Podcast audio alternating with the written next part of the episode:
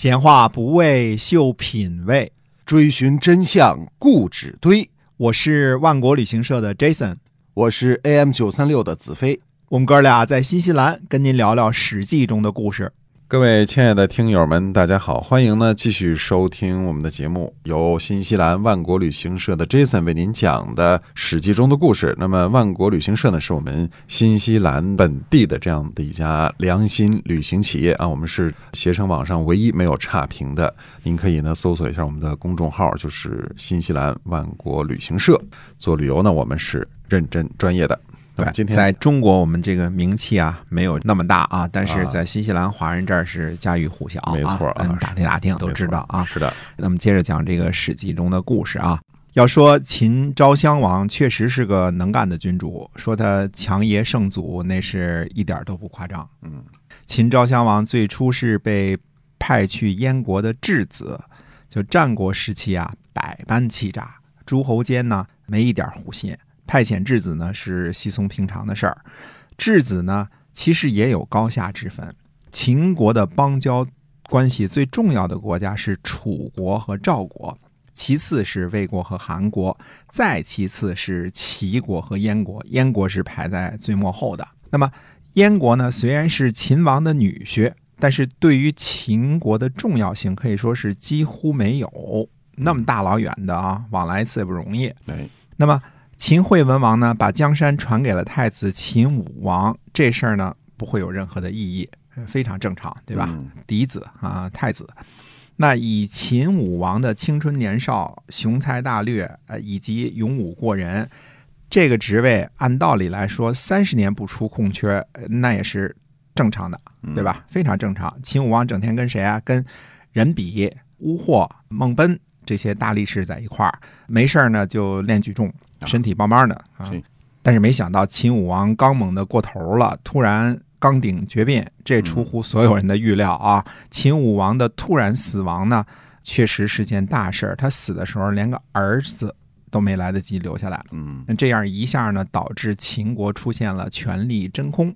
赵武灵王呢，送秦昭襄王回国继位，历史上没写啊，可能他有继承顺位啊、或者是呢年龄较长，但是群公子对于这个秦武王没有任何意见，对于秦昭襄王意见就大了。嗯，嗯，都差不多的地位，都是公子是吧？凭什么你就一步登天呢？哎，其他人还得北向称臣，跟那儿给你起手磕头的是吧？嗯哎，所以秦国有了蜀长壮之乱，秦昭襄王能坐稳君位呢？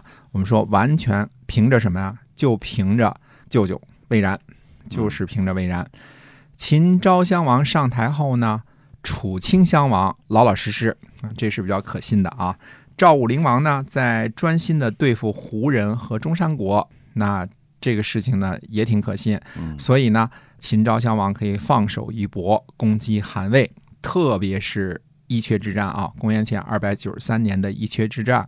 那么白起呢，斩首韩魏联军二十四万，威震诸侯。我们说威震诸侯啊，把诸侯着实给吓了一跳。哎，赵国呢，虽然有二心，但是基本上在赵武灵王之后呢，也没什么大的作为了。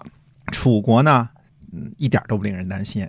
最让秦国看重的是远在东方的齐国，没有齐国在背后支持，韩魏是不敢单挑秦国的，对吧？嗯真正跟秦国叫板是不敢的，因为对韩魏的战场上的这个胜利啊，秦国可以急速的扩张领土，挺进中原。而这时候最令秦国担心的是东方强大的这个齐国太强大了。嗯，秦国对齐国呢很有想法，齐国和秦国呢是盘踞在东部和西部的两大势力，这样呢天下呢才可以平衡。同时呢，呃，齐国也是秦国最大的隐患，因为是竞争对手嘛，对对吧？嗯，哎，只有富裕而强悍的齐国呢，可以有能力挑战秦国。事实上呢，齐国也经常这样做。嗯，秦国的这个吕礼出逃，就和秦国对齐的政策有关系。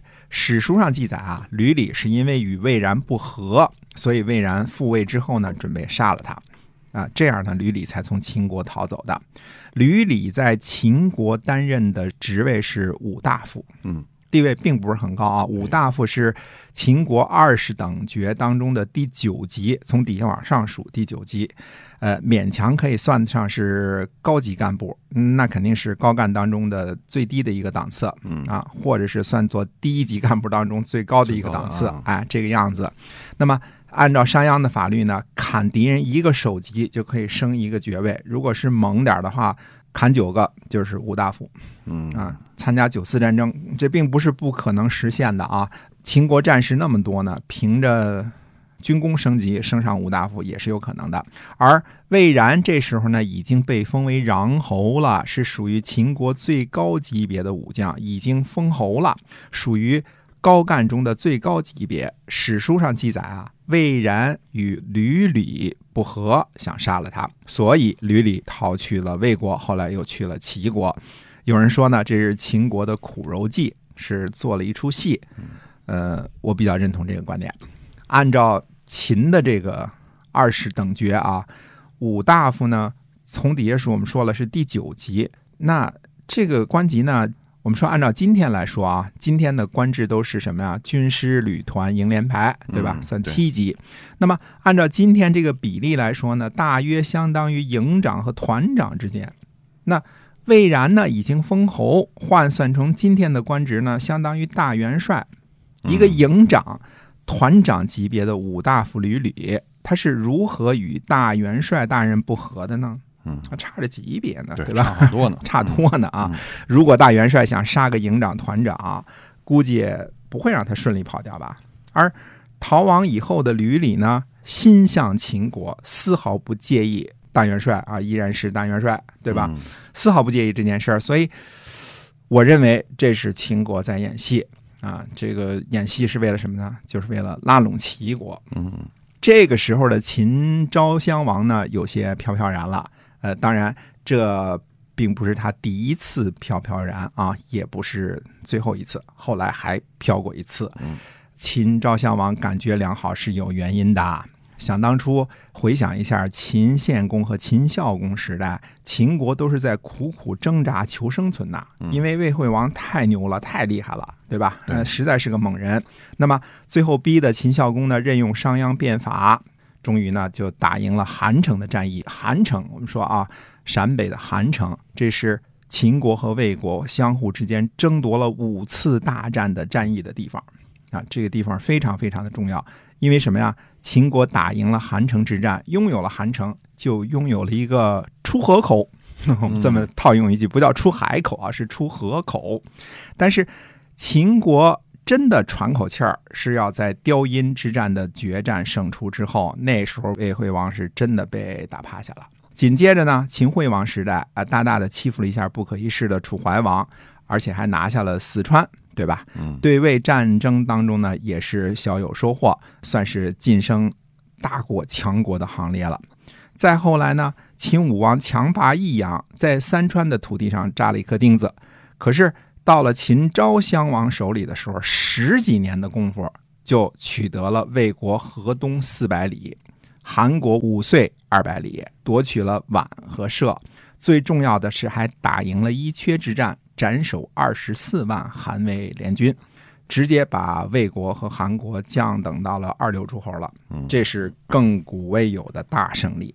嗯，有点飘啊。哎哎，飘了之后呢，有想法，有想法就要有做法，对吧？秦昭襄王的想法呢，就是称帝，因为他老爸称王，呃，升了一级了，已经，对吧？嗯呃，既然是要强爷圣祖，那就要再进一步啊。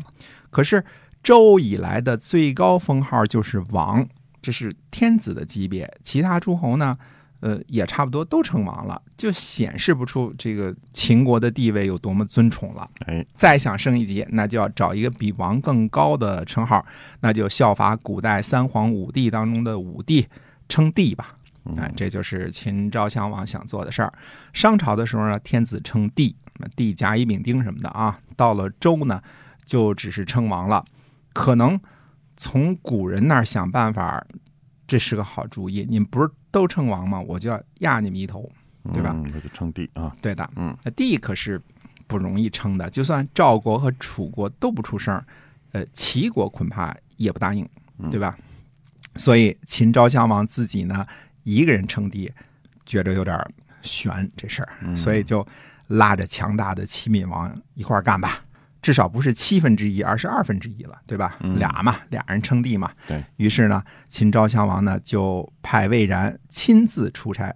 听听啊，魏然现在是什么？军事大元帅是吧？常委会常委对吧？军委副主席。呃，军委副主席啊，几乎就是二把手这么一个位置啊。嗯派他亲自去齐国出差，告知秦国要称帝，而且要拉着齐闵王一块儿干。嗯，说拉人下水，这就是拉人下水的啊！嗯齐闵王呢也是一时欢喜一时忧啊，跟秦国一块儿称帝，挺威风的。但是隐隐又觉得似乎有些什么不妥，因为这毕竟是别人拉着你干的事儿嘛，对对吧？一般这时候人们都会想想啊。嗯正在这个时候呢，深受齐闵王宠爱的苏秦又一次来到了齐国。齐闵王呢，赶紧把这事儿就告诉苏秦了，让苏秦呢给参谋参谋。对于秦称西帝，齐称东帝这件事情呢，看来齐闵王还是挺有兴趣的。只是呢，要问问苏秦先生的意见。嗯，苏秦先生，您是怎么看这回事儿的呢？那么，到底苏秦是怎么看待这回事儿的？怎么向齐闵王进谏的呢？且听下回分解。好，今天我们这个史记中的故事呢，先跟大家讲到这儿啊。这个称帝的事情是由我们新西兰万国旅行社的 Jason 为您讲的，希望您持续的关注。好，我们下期再会。再会。